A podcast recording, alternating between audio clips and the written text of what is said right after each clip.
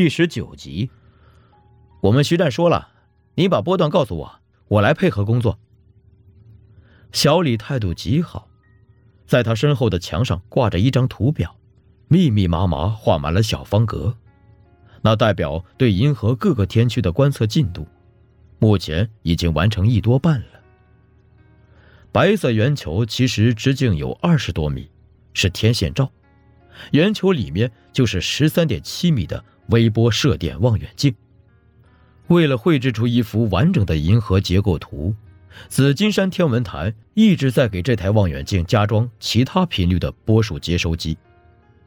周阳此行的目的就是借用这只眼睛，寻找冷湖上某种肉眼看不见的光波辐射。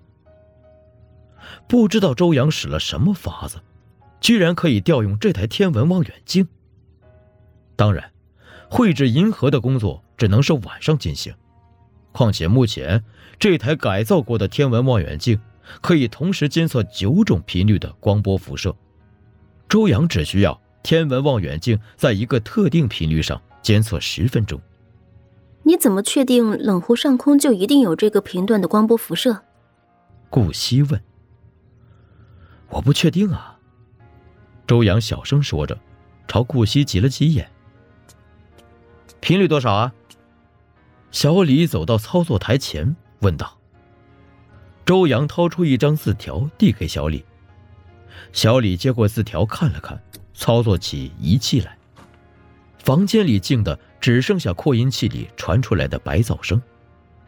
周阳似乎有些紧张的等待着结果。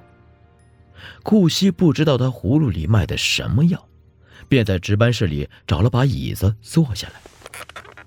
他一落座，眼前桌子上的一摊资料表格立刻映入了他眼帘。表格上一行行清晰的数字让他一个机灵，似乎想到了什么。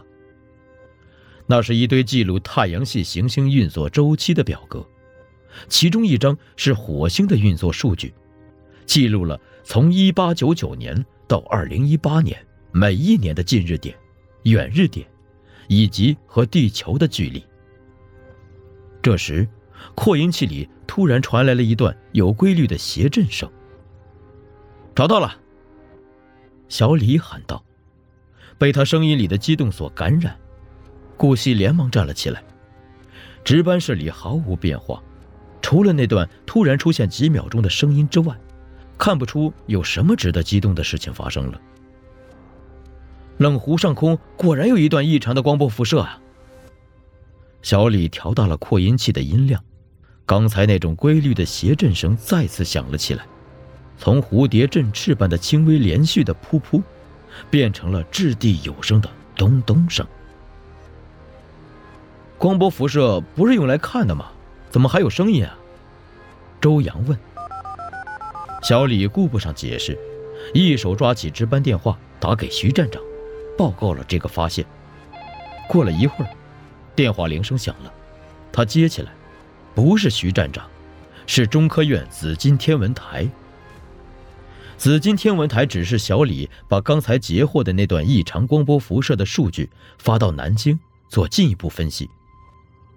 顾惜走到周阳身边，指了指小李放在操作台上的字条：“谁给你的？”“汪伯伯。”“汪伯伯。”“猜不到吧？”周阳说。我不是去协和做癫痫手术的术前检查吗？汪伯伯发现我的神经元增生，就是这种光敏蛋白引起的。他推测，这种光敏蛋白是一种寄生生物。他记下了这种蛋白内部的微波频率。我猜啊，这种光敏蛋白既然是能在富含石油的地方大量存活，那应该也会在油田周围产生同样频率的光波辐射。顾惜打断了周阳的话。可这跟治好你们的病有什么关系？汪伯伯说过的话你忘了吗？哪句？解铃还需系铃人呢。周阳说：“这种光波辐射，它就好像是虫子的思维或者是灵魂，知道他们想什么，我们才能写出关闭他们运行的代码。我一开始还没有想到这招呢，等我到了冷湖啊，国有招待所住下的第二天。”这个主意一下子就出现在了我脑海里。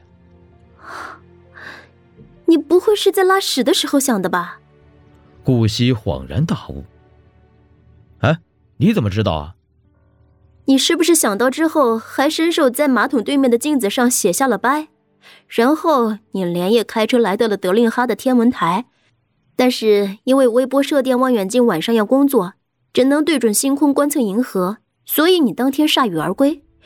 一回去你就紧锣密鼓的收拾了行李，喊醒老板娘退了房，还把手机落房间里了，对吧？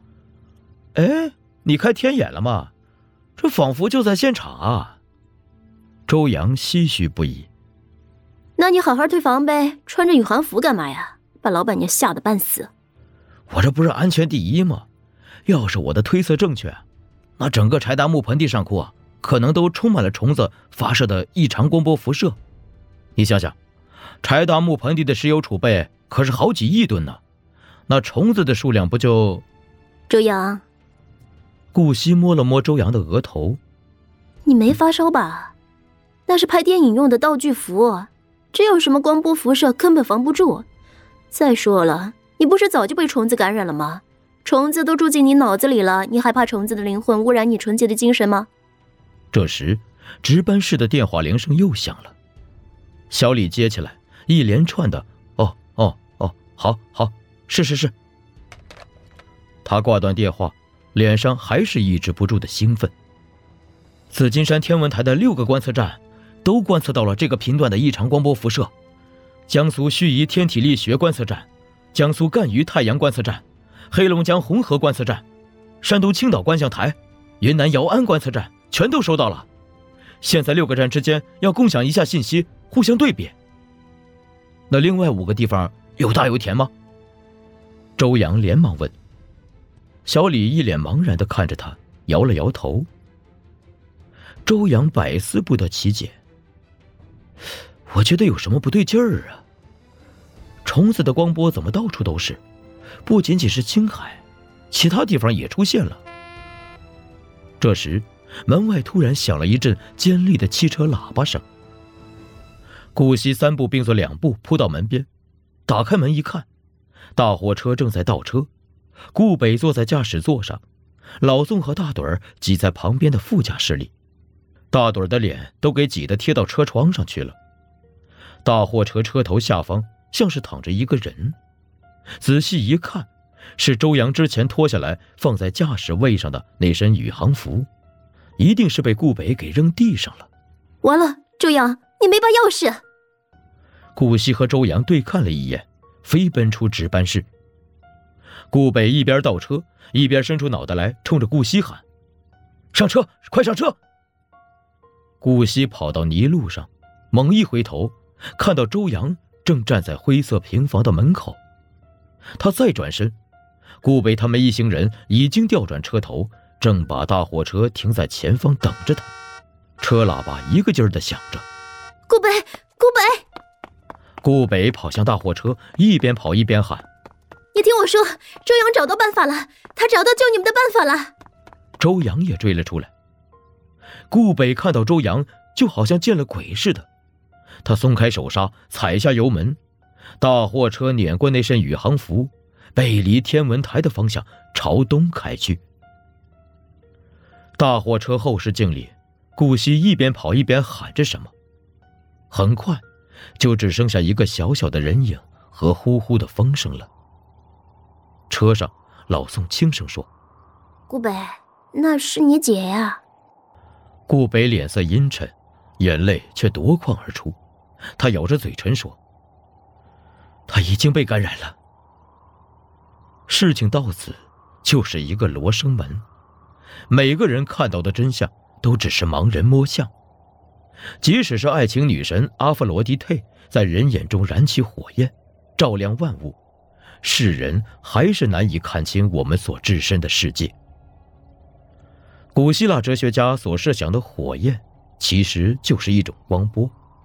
光波本身就是从原子、分子内辐射出的高频电磁波，它构成了世界，也充满了宇宙。而生命，则是绽放在宇宙某个不知名角落里的惊喜。这一次，这个不知名的角落有个名字，不是地球，而是火星。很难说清这种光明蛋白到底是火星上曾经有过的文明生物的一部分，还是它本身就是一个独立的生命体。